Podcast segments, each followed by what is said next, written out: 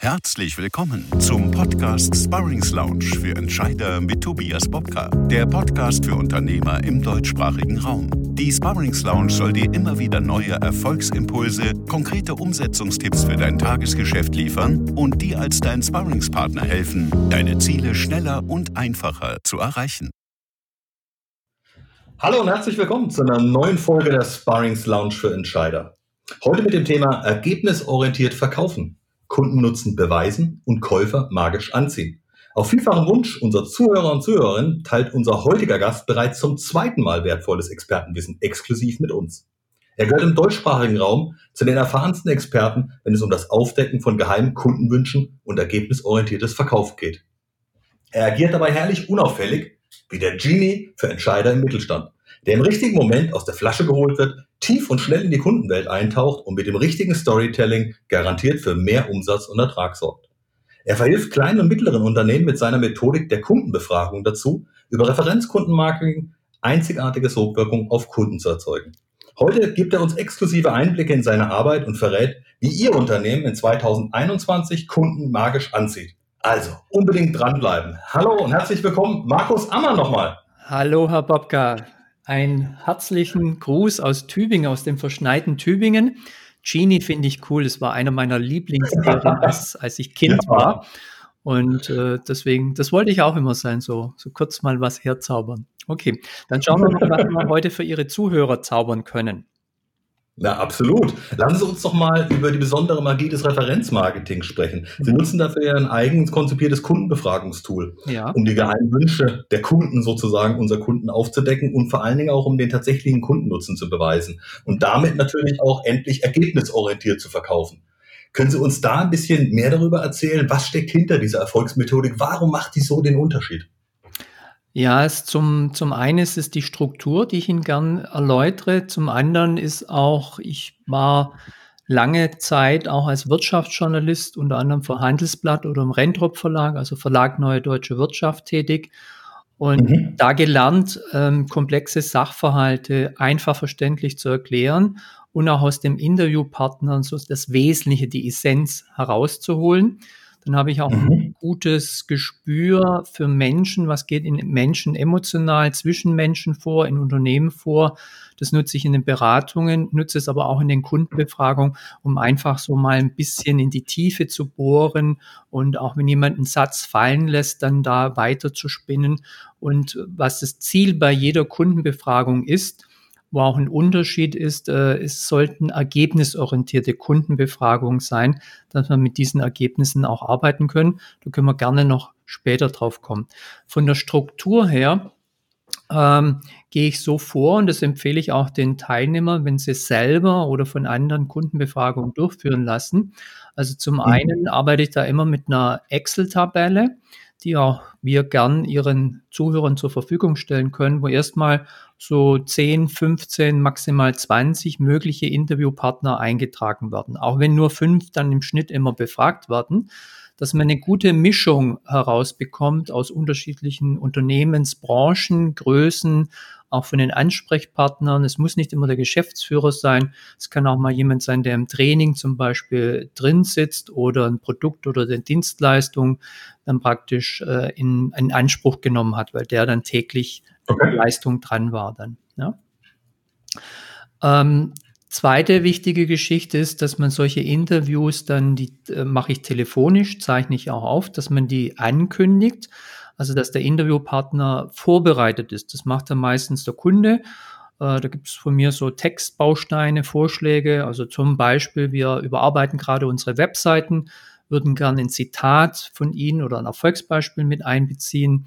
Dann wird Sie der Herr so und so, die Frau so und so, würde Sie da anrufen, mit Ihnen 10, 15 Minuten ein Kurzinterview machen und äh, dann wird ein Formul ein Zitat oder ein Erfolgsbeispiel ausgearbeitet und Sie bekommen es aber vor Veröffentlichung nochmal zur Freigabe oder mit Ihren Änderungswünschen dann zugemeldet.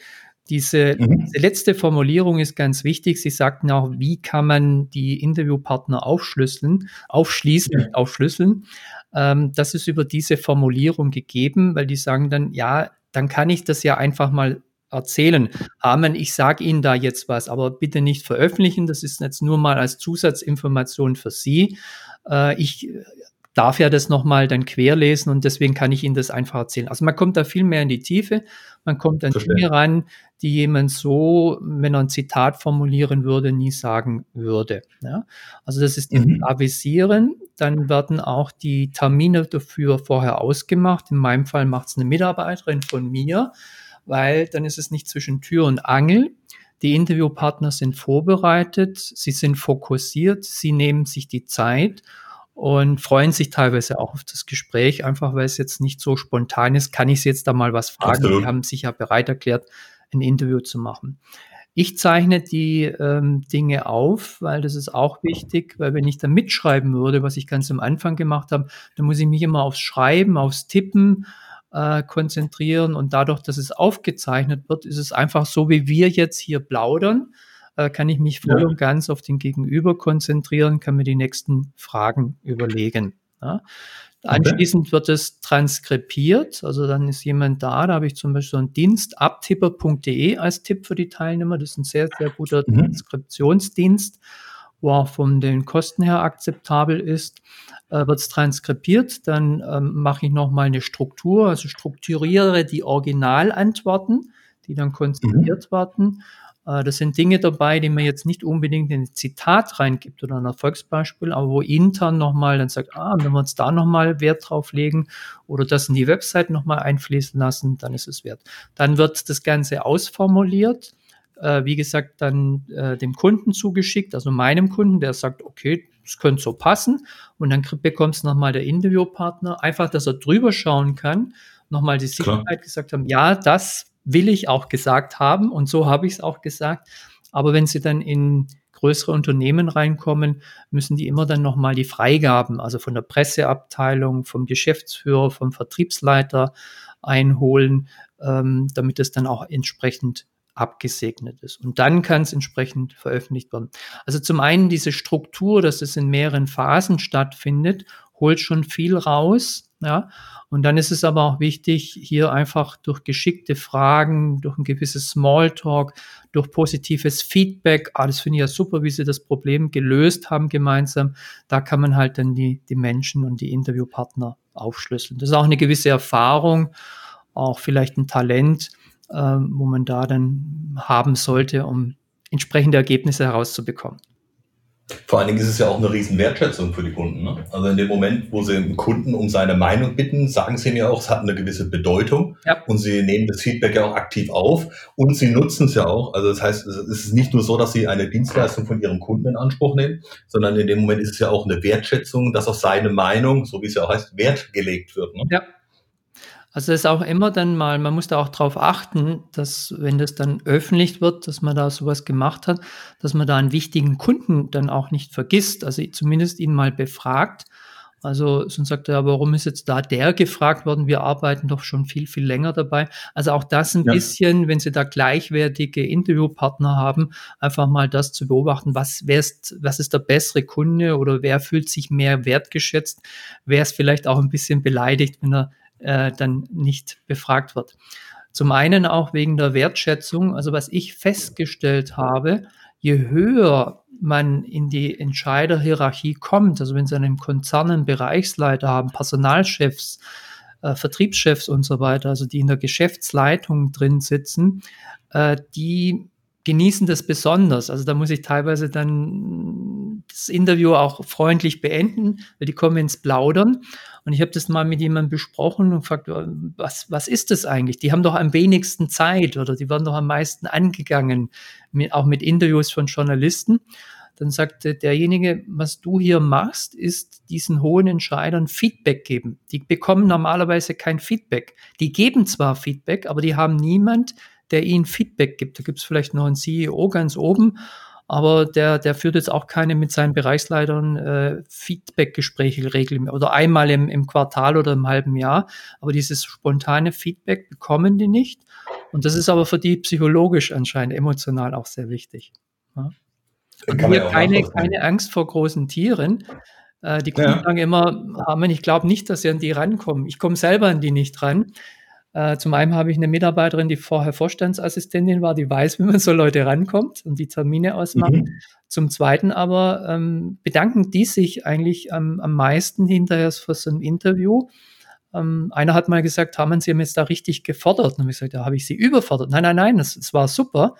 Äh, ich habe da mir jetzt auch mal richtig Gedanken über mich und über bestimmte Dinge, was wir in dem Projekt gemacht haben, äh, Gedanken gemacht ist es auch so, dass manchmal ähm, Ergebnisse, die vielleicht den Kunden unserer Kunden, die jetzt zuhören, ähm, oftmals auch gar nicht so bewusst sind. Ne? Also wo jemand befragt wird und er sagt, sehen Sie, Herr Hermann, in dem Moment ist mir bewusst geworden, was eigentlich in dem Projekt alles erreicht worden ist auch, ne? Also mhm. an Dingen, die vielleicht so selbstverständlich hingenommen werden. Also gerade wenn wir über das Thema Kundenbefragung sprechen, sprechen wir ja auch darüber, welche Erfolge haben wir mit unseren Kunden gemeinsam erreicht können. Und viele Erfolge fallen jetzt unter den Tisch, weil sie dann sagen, einmal hat sich dann dran gewöhnt, es kommt so, das ist der erste Erfolg, der zweite Erfolg, der dritte Erfolg. Irgendwann ist dieses erfolgreich miteinander arbeiten fast schon so ein so Selbstautomatismus. Und wenn das in einem Gespräch nochmal aufgegriffen wird, wird ihm vielleicht auch bewusst, wie besonders genau das ist im Vergleich zu dem, was normalerweise der Fall wäre. Mhm. Also ich beobachte es oft, dass dann meine Kunden, die so eine Befragung durchführen lassen, sagen, warum sagen das unsere Kunden eigentlich nicht? Oder wir wussten gar nicht, dass wir so gut sind. Ja? Teilweise ja. werden dann hinterher äh, auch die Preise erhöht, weil sie gesagt haben, da steckt ja viel mehr Leistung drin. Und äh, die haben das wirklich dann hinterher auch materiell, haben die die Wertschätzung einfach erfahren. Ähm, also zum, zum einen ist es natürlich ähm, dieses gezielt befragen. Also oft ist es so, dass man ein automatisiertes Tool hat. Ist ja auch mhm. Qualitätsmanagement dann, wenn man so ein Audit macht, ähm, vorgesehen, dass man eine Kundenbefragung macht, also Kundenfeedback einholt. Es sind automatisierte Tools oder man sagt zu dem Kunden dann, ja, schick mir mal was und dann überlegen die was. Also es kommt dann nicht das heraus und vor allem die Ergebnisse die materiellen Ergebnisse werden teilweise nicht weitergegeben, weil es dem Kunden gar nicht bewusst ist. Ich sage einfach mal ein Beispiel. Ja. Ich habe eine mhm. österreichische Übersetzungsagentur, die zwischenzeitlich Marktführer in Österreich sind und bald auch zu den größten äh, 100 Übersetzungsagenturen weltweit zählen werden. Und mhm. wir, die haben viele Schweizer Kunden, habe ich einen befragt, so ein Abteilungsleiter von Dokumentenmanagement wenn so technische Produkte, Dienstleistungen sind, die müssen ja aus gesetzlichen Gründen jährlich ihre Dinge auch übersetzen, ihre Handbücher übersetzen. Ja, genau. Und er sagt ja, dadurch, dass die Übersetzungsagentur mit unseren Dokumentierungstools arbeitet, dadurch, dass die das rausziehen, ich nicht Word-Dokumente da einzeln exportieren muss, sondern ein gesamtes Projekt übergebe, dann wird analysiert, wie viel Prozent wurden denn schon übersetzt, der Rest wird übersetzt, die prüfen das nochmal, dann geht es wieder zurück in unser System. Also es ist ein Mausklick für uns. Dadurch, okay. das war ein Nebensatz, dadurch sparen wir eine Kraft in der Dokumentenabteilung, Vollzeitkraft. Da frage ich ja, was kostet so eine Kraft? Sagt er, ja, mindestens 5000 Franken im Monat. Dann sage ich, ja, dann sind es allein 60.000 Franken, die Sie dadurch sparen. Sagt der Hamann, so habe ich das noch nicht gesehen, aber Sie haben absolut recht. Wir sind dann verschiedene andere. Ich versuche dann immer zu operationalisieren. Was bedeutet das in Euro? Was bedeutet das in Prozent Ihres Umsatzes? Mhm. Ähm, sind wir dann draufgekommen, dass die unabhängig von der guten Qualität und den fairen Preisen 300.000 Euro durch die Zusammenarbeit mit der österreichischen Übersetzungsagentur jedes Jahr sparen. Also 300.000 Franken, Entschuldigung. Ja. Ja, und ja. dann gehen die natürlich raus, haben dann Erfolgsbeispiel, 300.000 Euro Ersparnis jedes Jahr durch äh, optimales Workflow-Management, was auch immer, haben wir dann als Überschrift genommen. Und das ist natürlich eine Karotte, die wirkt ganz anders, als wenn wir sagen, wir haben eine tolle Qualität, wir sind zuverlässig, wir haben schnell gearbeitet, die Kundenkommunikation war angenehm. Das sind alles Dinge, die wichtig sind, aber die eigentlich vorausgesetzt werden, dass man mit einem qualitätsorientierten Anbieter heute zusammenarbeitet. Ja. Und so ist das ein Anspruch. Es ist nicht immer einfach, aber wenn man da wirklich mal Gedankenschmalz gemeinsam investiert, in die Tiefe geht, dann ist es durchaus möglich. Es dauert manchmal. Ich habe jetzt im letzten Interview gehabt, da hat es eine halbe Stunde gebraucht, dass dann der Chef mit rauskriegt, sagt, ja, dadurch, dass ähm, jetzt das Dokumentenmanagement durch die betreut wird, ja, äh, sparen wir so 10 bis 20 Prozent Personalkosten, weil die Workflows ganz anders sind. Wir haben wow. weniger Papier, jetzt findet das mit Tablet statt. Äh, es wird nicht doppelt erfasst und so weiter. Wir konnten dann die natürliche Fluktuation nutzen, Personalkosten einsparen oder die Leute woanders einsetzen, wo wir normalerweise einstellen hätten müssen. Und wenn Sie da beim 400-Mann-Betrieb 20 Prozent Personalkosten sparen, dann ist es natürlich, dann schlägt der Software, die Softwarefirma, jedes andere Unternehmen, wo halt dann nur mit allgemeinen Dingen arbeiten und sagen, ja, was es genau unterm Strich bringt, das können wir Ihnen jetzt nicht garantieren dann. Ja. Also auch wichtig Absolut. hier, diese Ergebnisse natürlich, ähm, es kostet ja einen gewissen, man investiert ja Geld, man investiert Zeit, man will dann Profit immer, wie ich äh, das definiere, haben. Aber auf der anderen Seite sind solche Dinge natürlich hervorragend geeignet, um Storytelling zu machen. Sie haben ja das im Eingang sehr schön erwähnt. Äh, ja. Kann man Kunden emotional aufschlüsseln, aufschließen, ja, und die emotional abholen. Und wenn ich halt einfach sage, das hat 300.000 Euro gebracht, durch die ERP-Betreuung 20 Prozent Personalkosten im Jahr gespart, dann ist das ein ganz anderer Auftritt, dann waren das ganz andere Gespräche als wenn es nicht da ist.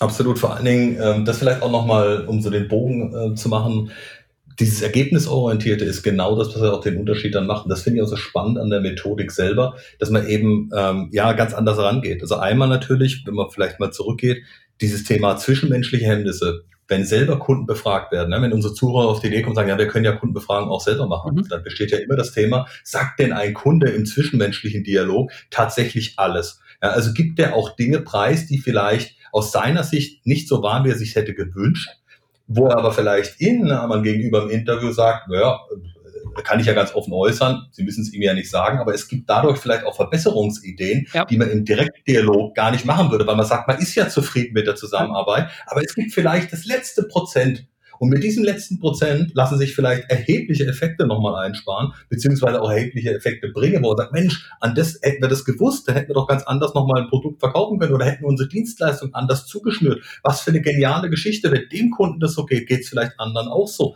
Und das bekomme ich eben nur hin, wenn ich das tatsächlich über jemanden professionellen, Sie haben es vorhin gesagt, auch das Thema Interviewstruktur mit drin, auch diese Anleitung zu geben wenn ganz oft erleben, was wir auch, wenn dann Kunden sagen, jetzt machen wir mal äh, Kundenbefragung und äh, holen mal Feedback ein, damit wir Kundenreferenzen sammeln. Und da wird wild irgendwas angeschrieben nach dem Motto, lieber Kunde, sag uns doch mal, was dir an unserer Zusammenarbeit alles Tolles gefällt. Ich zwinge den Kunden ja im Prinzip irgendwas sich aus den Fingern zu mhm. saugen ohne dass ich ihm eine Anleitung gebe, in welche Richtung das gehen soll und was für mich überhaupt relevant und interessant ist, was mir wirklich was bringt.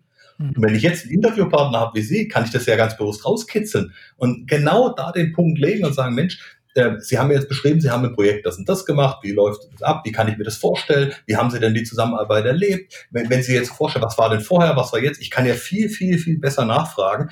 Sie haben das vorhin so schön genannt, Sie schließen Menschen auf. Ja? Also man kann das ja auch professionellen Decoding-Prozess nennen, weil es einfach einfacher ist, sage ich mal, über jemanden externen zu gehen, der vor allen Dingen professionelle Interviews tagtäglich führt und genau weiß, wie man Menschen heute aufschließt beide Seiten haben mehr davon. Also nicht nur das Ergebnis ist ein komplett anderes, sondern sie merken ja auch auf der anderen Seite, es ist eine riesen Wertschätzung, weil auch jemand äh, kundenseitig natürlich bemerkt wird, oh, hier gibt jemand Geld aus, um professionell mit mir Interviews zu führen. Das scheint ihm ja wichtig zu sein. Es ist nochmal eine Form der Wertschätzung, dass quasi für mich als Kunde Geld ausgegeben wird, um dieses Interview professionell zu führen, ist was ganz anderes, als wenn ich einfach nur einen Link ausfülle mit irgendeiner Kundenbewertung. Mhm, ja.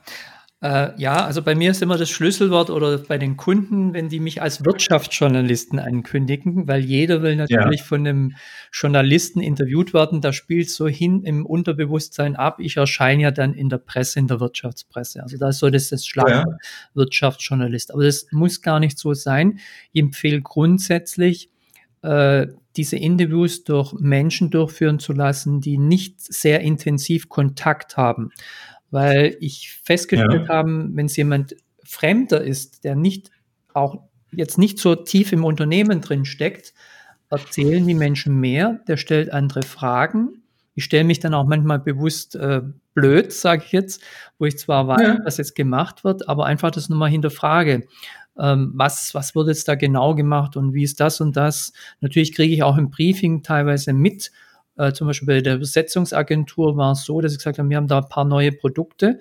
Da wird man jetzt auch zusätzlich herausfinden, gibt es da einen Markt dafür? Sind die Kunden dafür geeignet? Würden die das kaufen? Brauchen die das überhaupt? Ist da ein Bedarf da? Ja. Also ich empfehle immer, das jemand machen zu lassen, der nicht zu sehr im Unternehmen drinsteckt. Das kann ein Journalist sein, das kann jemand sein wie ich, wo Kundenbefragungen sind, das kann ein Praktikant sein, der neu im Unternehmen ist und das Unternehmen noch nicht so kennt. Was ich feststelle, ist, dass diesen Menschen die Interviewpartner viel, viel mehr sagen, sich viel mehr öffnen. Ich vermute mal, dass es ein psychologischer Effekt ist, weil sie sagen, wenn sie mit jemandem reden, also zum Beispiel der sie betreut, ein Verkäufer oder der Chef, ja. der Geschäftsführer, sagen, das weiß der doch eh. Oder wollen die vielleicht zu sehr um den Bart gehen, ja, also über den Klee loben. Also ich, das vermute ich da mal als, als Hintergrund aus ja. ähm, zig Hunderten von, von Interviews, die ich da schon gemacht habe. Sie haben mal neulich überschlagen, es müssten schon weit über 1000 sein. Ja. Und das ist das eine. Zum Zweiten, ähm, auch hier ist wieder die Struktur wichtig. Also ich habe vier Fragenkomplexe, die immer so kommen, teilweise in der Formulierungen und dann halt nochmal bedarfsmäßig in die Tiefe gehen. Die erste Frage ist, was hat denn die Firma XY für Sie gemacht? Äh, auch wenn ich das weiß, frage ich das, weil dann werden die Leistungen aus Kundensicht gespiegelt. Das sind manchmal bestimmte Dinge, sind dem Kunden wichtig, was für Sie selbstverständlich sind. Oder er verwendet andere Formulierungen. Diese Formulierung kann man dann teilweise, wenn das die Kundensprache ist, kann man dann die natürlich wieder in die Texte und dann auch in die Suchmaschinenoptimierung mit einbeziehen und sagen, ah, mhm. das ist jetzt zwar nicht der Fachbegriff, aber die meisten Kunden be äh, benutzen den Begriff. Also die Leistung erstmal spiegeln. Die zweite ja. Frage ist, was hat es Ihnen bisher konkret gebracht, die Zusammenarbeit? Und das sind dann die materiellen Mehrwerte, diese Ergebnisse. Auch da mal wieder in die Tiefe zu bohren. Wenn nicht gleich äh, Antworten kommen, dann nehme ich es mal ein bisschen zurück. Aber ich komme immer zwei, drei nochmal. Dann sage ich, Hamann, ich weiß, Sie wollen jetzt Ergebnisse haben. Ich habe Ihnen keine. Aber irgendwann kommt doch mal, sagt er, ja, oder ich sage, ja, da haben Sie jetzt das und das gesagt mit der Zeitersparnis. Wie viel Prozent ist das denn Pi mal Daumen? Oder ich hatte für die Doris Paulus, die hat das Pauluslager, haben wir schon mhm. zehn Jahre lang solche Kundenbefragungen. Ähm, da versuche ich dann halt immer zu, zu operationalisieren und äh, herauszufinden, was, was bedeutet das dann, ja. Also ja ich hatte einen, einen Kunden, einen Elektrobetrieb, die haben den Umsatz seit der Zusammenarbeit oder seit Einführung des Pauluslagers verdoppelt. Die hatten mhm. mal eine Zeit, wo sie das verdoppelt haben, weil da war eine gesetzliche Änderung, da mussten da irgendwelche Elektrobaukästen umgerüstet werden. Aber sagt er, ähm, unterm Strich hat uns die Umsatzverdopplung eigentlich extremst belastet. Also das Personal war überlastet. Wir haben zusätzliche Kosten dadurch gehabt. Unterm Strich ist da gar nicht ja. so wahnsinnig viel rausgekommen. Wir waren froh, wo das dann weg war, unseren Umsatz wieder halbiert haben. Wir haben aber jetzt den Umsatz wieder verdoppelt, aber jetzt schaut es ganz anders aus. Jetzt sind die Mitarbeiter zufrieden. Wir machen wesentlich mehr Ertrag, auch vom Potenzial, vom Gewinn. Und wir hätten ja. es gar nicht ohne das Pauluslager all das schultern können, weil wir die logistischen Voraussetzungen für dieses Umsatz und den Gewinnwachstum gar nicht gehabt hätten. Ja? Okay. Das sind dann, äh, sage ich, okay, Umsatzverdopplung von 1,5 auf 3 Millionen. Ähm, war das ausschließlich auf dem Pauluslager? Sagt er, nein. Äh, es waren schon ein paar andere Maßnahmen. Wir haben noch eine Software eingeführt, wir haben ein paar Mitarbeiter noch in, äh, umgestellt, qualifiziert. Aber dann frage ich nochmal nach, was würden Sie schätzen? Und dieses Was würden Sie schätzen, mal Pi, mal Daumen, da bekommt man dann oft sehr viel raus. Was würden Sie schätzen? Was hat das Pauluslager zu diesem Umsatzwachstum beigetragen? Wie viel Prozent? Also, ja. ja, also mindestens ein Drittel. Also hat Ihnen das Pauluslager, bringt Ihnen jetzt 500.000 Euro plus im Jahr. Sagt, ja, aber so kann man es sagen. So habe ich es noch nicht gesehen, aber so kann man es sagen. Ja? Also das ist mhm. die zweite Frage nach den materiellen Mehrwerten. Die dritte Frage ist, was hat Ihnen auf der menschlichen Seite äh, ähm, besonders gut gefallen? Das sind dann die emotionalen Mehrwerte. Da kommen dann schon Dinge heraus. Ähm, Trainingsinstitut, wo dann gesagt haben, ja, der, der äh, Trainer hat uns oder unseren Mitarbeitern Feedback an der Bordsteinkante gegeben. was ist das? Ja, bei uns im Konzern mhm. äh, war das absolut üblich, direkt Feedback zu geben. Das war irgendwie mal ein Feedback-Gespräch ein halbes Jahr später. Äh, das war aber so ein positives Erlebnis für die Mitarbeiter, dass wir das jetzt konzernweit einführen, dieses direkte Feedback. Ja, da haben wir dann auch nochmal ja. ein Training mit dem Trainingsinstitut gemacht. Also solche Dinge. Oder wo jemand sagt, ja, da so und so, der äh, entwickelt in einem Kaffeeblausch so super Ideen, da kann ich am anderen Tag zur Geschäftsleitung gehen, die sagen, ja, hört sich gut an, entwickelt mal ein Konzept. Also solche mhm. zwischenmenschlichen Dinge, die da sich unterscheiden, das sind oft kleine Dinge, die aber einen großen Unterschied machen. Auch hier mal diese emotionalen Mehrwerte bewusst abfragen. Und jetzt kommt es zu diesen Verbesserungstipps, wo Sie vorher erwähnt haben. Das ist die vierte ja. Frage. Und die stelle ich immer in der gleichen Formulierung, immer in der gleichen Tonalität. Wenn Sie der Firma XY einen Tipp hätten, wie sie den Nutzen für ihre Kunden noch zusätzlich steigern könnte. Was wäre das? Ja, mhm. Wird es oft still am anderen Ende. 10, 15 Prozent sagen, da gibt es nichts. Einer hat sogar gesagt, die sind so super, ich kann mir da gar nicht anmaßen, irgendwelche Verbesserungsvorschläge zu machen. Aber es kommen immer Dinge heraus, zum Beispiel, ja, das war jetzt nicht wichtig, aber da gibt es eine Mitarbeiterin im Support, wenn die das und das noch in ihrer Kommunikation besser machen würde, dann wäre das Kundenerlebnis noch besser. Oft kommt heraus, ich würde mir ein Newsletter mit den und den Inhalten wünschen, ja. Äh, das wäre super, dann würde ich da immer wieder informiert. Also auch hier Verbesserungsmöglichkeiten fürs Marketing. Es kommen oder sagt jemand, ja, wir hätten uns das und das noch gewünscht. Wir haben das woanders kaufen müssen ähm, und haben es halt da nicht bekommen. Dann sage ich, ja, das gibt's. Das ist irgendwo in der Schublade, steckt es mhm. drin. Sagt er, aber wir wussten es nicht. Ja? Also auch hier entweder eine zusätzliche Dienstleistung, zusätzliches Produkt oder einfach Dinge, die man irgendwo in der Schublade hat, nicht aktiv kommuniziert, einfach in den, in den Verkaufsprozess schon einbezieht und sagen, wir machen jetzt mal den Schritt. Ja? Aber ja. es gibt noch die und die und die Möglichkeiten. Wäre das später für Sie auch interessant? Also kommen super Dinge heraus dann. Ja? Und man hat dann einen mehrfachen Nutzen so eine Kundenbefragung ist so eine Zertifizierung aus Kundensicht. Also man kriegt die Leistung aus Kundensicht ja. gespiegelt. Man kann damit auch die Preise und Honorare erhöhen. Also die Doris Paulus hat zweimal 2017, 2018 ihre Paketpreise um 40 Prozent jeweils erhöht. Die Kunden waren aber überrascht, dass es so günstig ist. Warum? Weil wir ein aktuelles Erfolgsbeispiel hatten mit einem 50-Mann-Betrieb der 284.000 Euro mehr Gewinn pro Jahr durch das Pauluslager macht in der Summe. Und dann sagen die Kunden, ja, wenn ich da 284.000 Euro mehr Gewinn erhalte, dann muss ich da bestimmt eine Ecke auch dafür investieren. Ja? Und sie hat dann mehr Anfragen über die Webseite, fast 100% Abschlusswahrscheinlichkeit und wie gesagt, kein Problem, auch höhere Preise durchzusetzen, weil sie gesagt haben, wir sind eigentlich viel zu günstig. Ja? Und bei den Kunden kommt es besser an, weil sie wissen das ja auch, sie sind ja Vertriebsprofi. Wenn das dann mehr mhm. kostet, dann erwarten die Kunden auch mehr, arbeiten intensiver Klar. mit und dann ist unterm Strich auch der, der Wert höher. Ja. Ähm, das finde ich einen ganz wichtigen Punkt da. Ja, es entsteht ein unheimliches Selbstbewusstsein, wenn man einfach weiß, was die Kunden über einen denken, wie toll man ist und das nie erwartet hätte, eher vermutet, aber nicht genau gewusst. Ja. Und man geht halt dann auch in den Kundengesprächen, in Vorträgen oder in der gesamten Kommunikation, persönlichen Kommunikation viel selbstbewusster raus. Und auch ein, ein Zusatzeffekt ist, ist es nicht nur eine interne Zertifizierung, sondern solche Kundenbefragungen, vor allem wenn diese vierte Frage nach den Verbesserungsmöglichkeiten drin ist, wird auch als Stichprobe im Rahmen von einer ISO-Zertifizierung anerkannt. Ja. Mhm. Also da das heißt, ich auch diese Ergebnisse. Bitte? Ich kann das Angenehme mit dem Unangenehmen gleich genau, verbinden. Richtig. Also mehrere Fliegen mit einer Klappe geschlagen. Okay, stark.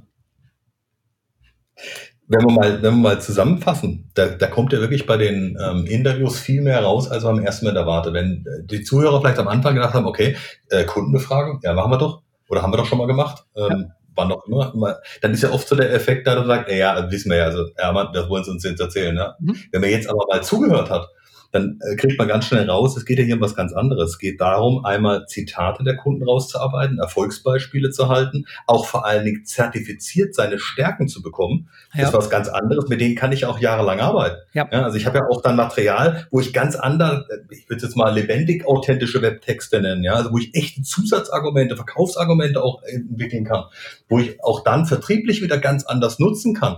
Das ist ja ein ganz anderer Fokus, als wenn ich zum Thema Kundenzufriedenheit eine Befragung mache. Hier geht es ja wirklich darum, in Anführungszeichen empirisch aufzuarbeiten, was macht denn das Unternehmen? Und das gilt ja jetzt vor allen Dingen auch für Unternehmen, die auch komplexere Produkte oder Dienstleistungen anbieten. Ähm, wie aber auch äh, jedes Handels- und Großhandelsunternehmen, da kann jeder was rausziehen, weil jeder wird wissen wollen, was beschäftigt meine Kunden heute, was schätzen die wirklich an mir? Und jeder muss ja auch, muss man auch mal ganz offen drüber reden, jeder muss ja auch ein eigenes Interesse dran haben, zu wissen, was seine Kunden heute und auch morgen von einem erwarten. Weil wir erleben das doch immer wieder, dass disruptionsartig sich Branchen verändern und uns Geschäftsführer hinterher sagen, wir haben es nicht kommen sehen. Aber wir wurden doch immer so gut bewertet von unseren Kunden. Ja, weil genau in dieser Tiefe, wie Sie es jetzt beschrieben haben, Herr Ammann, wird oftmals ja auch gar nicht nachgefragt. Es wird gar nicht der Finger in die Wunde gelegt, weil man Angst hat, innerlich vielleicht auch so ein bisschen, ja, es könnte ja auch was rauskommen, was vielleicht nicht so hundertprozentig ist. Oder es könnte herauskommen, dass die Strategie, die man sich für die nächsten zwei Jahre überlegt hat, nicht die richtige ist. Aber genau daran liegt ja der, der dieses, dieses Zünglein, wo man durch ihre Befragung eine Sicherheit gewinnt. Bin ich mit meiner Strategie, wie ich mich meinen Kunden in Zukunft nähern will, auf dem richtigen Pfad, der mehr Erfolg bringt, oder eben nicht? Und das ist ja auch das, was ich in meinen Beratungen immer wieder anspreche, gesagt, ihr braucht doch einen Beleg. Nur darauf euch zu verlassen, was euch Mitarbeiter sagen, die kriegen nur punktuell immer wieder Dinge vom Kunden mit. Und da spielt immer wieder, das hatten wir vorhin auch, dieses zwischenmenschliche Hemmnis eine Rolle, dass ein Kunde einem nie 100% ehrlich die Meinung sagen wird, weil selbst in einer sehr erfolgreichen Beziehung wird es ja immer so sein, dass in dem Moment will ich ja dem anderen nicht vor den Kopf stoßen, weil ich sage, naja, aber es passt ja im Grunde alles. Aber diese fünf Prozent oder zwei oder ein Prozent, die vielleicht verbesserungswürdig sind, geben vielleicht den Ausschlag, um bei allen anderen Kunden nochmal deutlich Punkt nach vorne zu bringen. Sie haben es vorhin gesagt, Preis erhöhen, äh, das Thema Angebote, die man vielleicht gar nicht im Kopf hat, auf einmal in den Vordergrund rücken und sagt, Mensch, Wahnsinn. Ja, wenn drei, vier Kunden das so spannend finden, dann frage ich doch nochmal mehr Kunden. Mhm. Vielleicht liegt da ein ganz neues Geschäftsfeld drinne. Mhm. Ja, also Sie haben, Sie haben mehrere sehr wertvolle Punkte angesprochen. Also zum einen solche standardisierten Befragungen sind eine sehr eingeschränkte Zeitaufnahme. Also das gilt halt jetzt dieses Jahr oder war letztes Jahr. Wenn Sie das, wie wir es jetzt besprochen haben, wenn Sie Kunden und erreichen fünf, max, äh, maximal zehn Kunden auf die Art und Weise zu befragen, das ist eine Investition, die kann man jahrelang, jahrzehntelang kann man es nutzen. Ja? Also auch so ein, so ein Beispiel wird auch nach 10, 15 Jahren kann man das immer wieder rausziehen. Man kann es auch sehr gut recyceln. Ja? Man hat ja das Material, auch die Aufnahmen und die, die Transkription von den Interviews. Die Doris Paulus mit ihrem Pauluslage, die macht jetzt mit den ganzen Interviews, die wir geführt haben, macht die zwei Dinge. Die fährt zu den Kunden hin, ja, nimmt ein Video auf, hat Material für YouTube, macht daraus wieder aus der Tonspur einen Podcast und kann jetzt mhm. wieder in Social Media mit Dingen, die wir teilweise vor acht, zehn Jahren, fünf, sechs Jahren gemacht haben oder aus jüngerer Vergangenheit, kann die jetzt wieder aktives Marketing machen, kann das wieder und natürlich hat sich das auch weiterentwickelt. Das ist dann nochmal so eine, auch eine Mini-Befragung durch sie selbst nochmal. Wie hat sich das denn seit dem letzten Mal, wo sie interviewt wurden, weiterentwickelt? Auch kann man jetzt das Ganze nicht aus dem Rückspiegel, wie es eine standardisierte Kundenbefragung ja macht, sondern auch in die Zukunft. Also ich frage dann auch oft, wenn es sich ergibt, ähm, was würden Sie denn gerne in dem Bereich noch verbessern? Ja, also Bedarf zu analysieren. Oder haben Sie vor, mit der Firma XY auch noch in Zukunft was zu machen? Wenn ja, was? Ich kriege da oft dann Verkaufschancen mit, wo ich dann sage, ja. ah, das klingt interessant, darf ich das so weitergeben? Ja, ja, ja, das soll auf mich zukommen, ähm, dann das würde ich gern besprechen. Er ist ja auf mich nicht zugekommen, ja.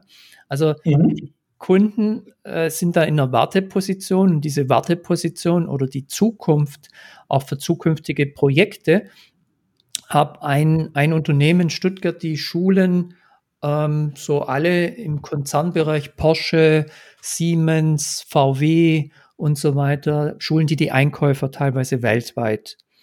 Und mhm. da kam zum Beispiel heraus, würde ich sagen, wir würden uns gern E-Learning, also eine hybride Form wünschen, das war noch vor Corona, Wir würden ja. uns das gerne wünschen, weil das jetzt so auch bei uns, die Teams sind verstreut. Wir schaffen das gar nicht alle jetzt immer an einem Ta Platz, auch wenn wir es kontinentweise machen, länderweise machen, schaffen wir das nicht. Zum Zweiten mhm. wollen wir da auch ein bisschen Kosten sparen und es wird von den Mitarbeitern auch gefordert. Können wir da nicht im Intranet auch mal was nachlesen, immer wieder oder uns vorbereiten? Also das sind Dinge, wo die dann sagen, ja, wir haben das zwar vorgehabt, aber wenn das jetzt durch die Kundenbefragung so generell rauskommt, dann müssen wir da jetzt ein bisschen Gas geben und das Thema, uns mit dem Thema aktiv beschäftigen. Zweite Geschichte, Sie sagten, oder dritte war es jetzt schon, ähm, dass die Strategie auch geschärft wird. Also man bekommt auch ein geschärftes Bild für die Idealkunden. Teilweise sind es andere Idealkunden, als man denkt.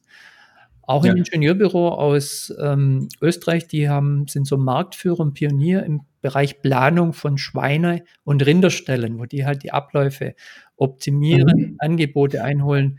Und äh, durch die Kundenbefragung kam heraus, dass eigentlich die Idealkunden gar nicht die Landwirte sind, die Bauern sind, sondern dass das Leute sind, die eher einen Bauernhof als Hobby oder als Investition haben. Einer aus, aus ähm, Schwangau, also in Bayern, der hat eine Papierfabrik, hat die Familie gehabt und da war noch ein Bauernhof mit dabei und hat dann im Verkaufsvertrag, ich glaube, Schweden haben das übernommen, drin gehabt, dass er den Bauernhof rauskaufen kann. Weil er sagt, das ist ein Hobby von mir. Ich habe das schon als Kind und hat dann den Bauernhof neu geplant. Aussiedlerhof sagt, da kann ich jetzt jeden Tag hingehen. Natürlich unterm Strich soll auch für die Investition rechnen, aber der emotionale Mehrwert war für ihn. Also er ist ein Investor. Ein anderer ist ein Hotelier, ja äh, Urlaub machen auf dem Bauernhof. Der betreibt den Bauernhof in erster Linie, damit er das sagen kann. Urlaub auf dem Bauernhof, die Leute rübergehen können beim Kühe bei den Schweindeln, bei den Schafen und so weiter zuschauen, was auch Klar. immer. Ähm, und da waren nochmal, also durch die Bank waren es eher so Investoren. Wir sind jetzt dann nicht hergegangen, sagen, wir schauen jetzt nur noch Investoren, aber wir haben dann die Idealkundendefinition gemacht. Das sind Landwirte, die diese diesen neuen Schweine- oder Rinderstall oder den äh, revitalisierten Stall als Investition sehen. Nicht jetzt so kurzfristig, sondern die da längerfristig in die Zukunft denken, auch ihre Strategie mhm. ändern. Und die haben dann innerhalb von einem Jahr 24 Prozent Umsatz plus gemacht, weil sie jetzt eine andere Idealkundensicht dann auch hatten. Ja, es sind ein paar andere Dinge dann in der Summe auch noch dazugekommen für dieses Umsatz. Mhm. Aber es war ein wesentliches Element, dass sie eine neue Blickrichtung auf ihre Idealkunden bekommen haben. Vierte Geschichte, hm, durch solche Kundenbefragungen, auch durch die ergebnisorientierten Zitate, Erfolgsbeispiele, behauptet man nicht Nutzen, sondern man kann den Nutzen beweisen. Und es muss ja auch, Sie wissen das ja, 90 Prozent im Vertrieb, Marketing ist reinste Psychologie, finden Entscheidungen im Unterbewusstsein statt. Äh, das muss jetzt nicht vorgerechnet werden. Aber wenn man da eine Story hat, wo man ein Bild vor sich hat, wo man sich vielleicht auch mit der Zielgruppe identifiziert und dann steht da 300.000 mhm. Euro, 20 Prozent ähm, Personalkosten eingespart, dann, dann ist das ein Beweis für das, was man behauptet. Und man behauptet es nicht selber, ja, sondern es wird mhm. jemand anders bewiesen behauptet. Und dann ist es mhm. viel glaubwürdiger. Und das ist ja auch im, im Internetbereich, Social Media, diese Referenzen, ähm, Reputationsmarketing, das wird ja immer wichtiger. So. Und das hat man hier halt par excellence und kann es vor allem steuern, weil so Kundenbewerbungen über Google oder Proven Expert, die kann man sehr schwer steuern. Also da weiß man nie, was unterm Strich rauskommt. Ähm, mhm. Was auch ein wichtiger Aspekt ist, fünfter Punkt, wäre auch mal durchaus in einer Runde gezielt nur die unzufriedenen Kunden zu befragen. Was lief denn schief? Ja? Und auch hier ist es wichtig, das extern zu machen, weil wenn der Kittel zerschnitten ist, wie man im Schwäbisch ja. so schön sagt, dann äh, wollen auch die Leute nicht mehr, mehr reden. Aber sich bei jemand anders auszukotzen, äh, das ist dann durchaus, was die wollen. Und das habe ich auch schon gemacht. Und da kommen tolle Dinge raus, wo es sagt, es war eigentlich gar nicht jetzt so sehr an der Leistung, sondern es war das, war, wie es kommuniziert wurde, warum es jetzt länger dauert. Also erstmal wurde es mir gar nicht gesagt. Wenn ich gewusst hätte, dass die im Moment überlastet sind, wäre das für mich kein Problem gewesen. Ja? Dann hätte man den Termin ja. verschieben können. Aber es ist niemand auf mich zugekommen. Und dann hat nochmal der Geschäftsführer mit einer Fadenschein, aus meiner Sicht einer fadenscheinigen Begründung das Ganze nochmal rechtfertigen wollen. Und da ist bei mir der Rollladen runtergegangen. Und jetzt geht's nur noch über einen Rechtsanwalt. Ja? Und das sind Dinge, die würde der Geschäftsführer nie erfahren, weil der für denjenigen rotes Tuch ist. Mir öffnet er sich und ich habe ihn dann auch gefragt, was könnte man denn in Zukunft besser machen? Das habe ich einfach dem Unternehmen weitergeben, sagte ja, besser kommunizieren, das besser machen. Und dann hat er zum Beispiel einen zweiten Projektleiter sofort eingestellt und sagt, ja, das kann in Zukunft nicht sein. Und ich gesagt habe, ich glaube schon, das ist auch so ein bisschen zwischen den Zeilen lesen, dass das ja. ein, ein, Punkt ist, der bei euch äh, in Zukunft auch andere Konflikte in ähnlicher Weise auslösen könnte. Sagt er, ja, ich wollte es immer schon machen, aber jetzt stelle ich einen neuen Projektleiter ein. Zwei Wochen später war er da und die Situation hat sich entspannt und die Kunden werden jetzt dann auch besser betreut. Absolut spannend. Wenn jetzt unsere Zuhörer aufmerksam und neugierig geworden sind, wovon ich ganz stark ausgehe, wie sie das auch für sich nutzen können, wie kommt man am schnellsten in Kontakt mit ihnen? Also wenn jemand sagt, Mensch, ich möchte auch diese Kundenbefragung haben, was kann man ganz konkret tun, damit man diese Effekte für sich auch generieren kann? Ja. Also ich habe eine, eine Webseite und auch ein PDF, wo das einfach von der Vorgehensweise nochmal beschrieben ist. Die Phasen, mhm. auch was, wenn es jemand interessiert, was man zur Kundenbefragung investiert. Das kann mhm. ich als Link anbieten, dass Sie das dann weiterleiten in den Podcast, in den Notizen. Super, machen wir. Mhm. Und ich biete allen Zuhörern an, dass man einfach mal nicht jetzt so ein allgemeines Vorgespräch, sondern wirklich eine Beratung. Da nehme ich mir auch gern mal eine Stunde Zeit. Ähm, okay. 250 Euro würde das normalerweise kosten, würde so eine Beratungsstunde wo wir wirklich mhm. mal die Situation besprechen, ich konkrete Vorschläge mache, wie man dann bestimmte Dinge, die da so noch seine Kundenbefragung herauskommen sollen oder was es bewirken soll, wirklich mal eine Beratung mache, auch ein Grobkonzept schon liefere und eine mhm. Einschätzung mhm. mir auch uns mal anschauen, wer sollte denn wie dann interviewt werden. Wir können auch gern diese Excel-Tabelle und diesen Formulierungsvorschlag schon mal ähm, auf diese Webseite packen. Das ist noch nicht da. Super. Das würde ich dann als Zusatz nutzen für Ihre Zuhörer, Podcast-Zuhörer machen. Super. dann können sich die Leute es einfach mal unabhängig anschauen. Und wenn sie sagen, ja, das klingt spannend, dann kann man so eine Kurzberatung vereinbaren und die würde ich kostenfrei ohne Berechnung machen. Also hätte normalen Wert von 250 Euro. Wow. Das ist doch schon ein schönes Super. Paket, oder? Ich wollte gerade sagen, also wer jetzt noch zögert, dem kann ich kaum mehr helfen. Ähm, ich finde es auf jeden Fall klasse. Ähm, und äh, was ich natürlich auch empfehlen kann, registrieren Sie sich doch einfach mal für Markus Ammanns Newsletter. Ist immer spannend zu sehen. Äh, auch da kriegt man immer wieder mit, was passiert so, welche Tipps kann ich aufgreifen für mich und dann einfach mal ins Gespräch gehen. Es hat keiner was zu verlieren, im Gegenteil, man kann nur gewinnen. Also ja. insofern äh, wäre es natürlich toll, wir könnten dem einen oder anderen noch helfen, noch mehr über seine Kunden zu erfahren, damit 2021 endlich diesen Umschlag gibt von äh, Pessimismus in 2020 bei vielen in dieses Optimismusjahr 2021. Okay. Da haben Sie jetzt bei mir auch einen psychologischen Druck ausgelöst, weil ich bin jetzt gerade am Umstellen der Webseite und äh, die Newsletter-Anmeldung ist noch nicht wieder drin. Also geben Sie mir ja. da noch ein paar Tage Zeit, ähm, zwei, drei Tage Zeit, dann werde ich das alles, so wie wir es jetzt auch angeboten haben, einstellen, dass dann auch ähm, die Kunden nicht enttäuscht sind oder Zuhörer nicht enttäuscht sind, wenn es dann nicht da ist. Ja.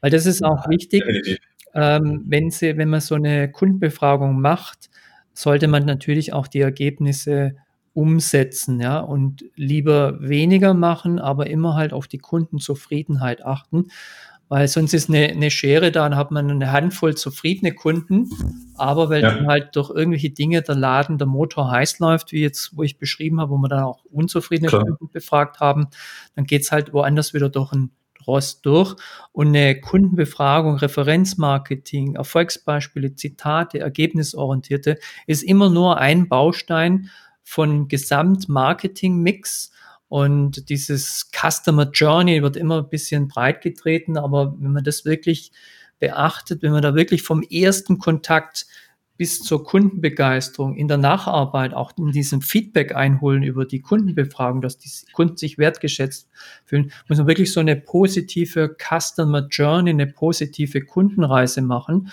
und sollte natürlich da das auch schön ausbalanciert haben. Aber bleibt mir einfach nur Danke zu sagen, auch im Namen unserer Zuhörer für das wieder sehr, sehr kurzweilige Interview, das Sie uns gegeben haben, ähm, die exklusiven Einblicke, aber auch vor allen Dingen die vielen, vielen Praxistipps und das Angebot, was Sie jetzt nochmal ausgesprochen haben, dass jeder mit Ihnen mal eine Stunde verbringen kann, um seine eigene persönliche Situation im Unternehmen sich anzuschauen, sagt, was kann ich machen, wie kann ich mit meinen Kunden noch mehr erreichen. Ganz, ganz toll. Wer nun künftig noch mehr Best Practice oder auch Entscheiderimpulse erhalten möchte, dem haben wir gerade empfohlen, unsere beiden Newsletter zu abonnieren abonnieren. Wir können uns natürlich auch einfach mal auf den Webseiten sowohl von Markus Ammann als auch von uns nochmal besuchen. YouTube, Facebook und Instagram sind auch immer viel und gern gesehene Kanäle. Ähm, jetzt möchte ich Ihnen zum Abschluss gerne nochmal das Wort geben, Herr Ammann. Vielleicht möchten Sie noch was unseren Zuhörern sagen. Also ich bedanke mich für Ihre wie immer super professionell vorbereiteten Interviews. Allein schon, Sie haben das ein einseitiges PDF, wo alles drinsteht was man zum Interview wissen muss. Also man spart da Zeit und vergisst auch nichts. Ja. Dann auch für mhm. die Durchführung, also sehr, sehr angenehm, ist kurzweilig. Immer wenn ich auf die Uhr schaue, sage oh, ist jetzt fast schon wieder eine Stunde vorbei. Und auch in der Nachbereitung, also das habe ich selten erlebt. Ich bin schon von einigen interviewt worden und habe ja auch selber als Wirtschaftsjournalist gearbeitet. Also es ist selten so professionell und auch so angenehm wie bei Ihnen. Das freut uns doch auf jeden Fall sehr. Dann hoffen wir doch, dass wir noch die eine oder andere Folge gemeinsam machen. Es gibt ja den einen oder anderen Plan noch, auch äh, mit dem Kollegen Ralf Haug, äh, ja. der in 2021 sicherlich mit uns dann in der Dreierrunde auch nochmal den ein oder andere Podcast-Folge aufnehmen will. Ja, also auf diese Konstellation freue ich mich auch schon sehr. Ja. Ich denke, das wird cool. Absolut. Ja, dann bleibt mir nur noch mit motivierenden Grüßen bis zur nächsten Folge der Sparrings Lounge für Entscheider allen da draußen einen guten Jahresstart zu wünschen in diesem Januar 2021 und wir hören uns alle sehr bald wieder. Ich freue mich auf die nächste Podcast-Folge. Bis bald.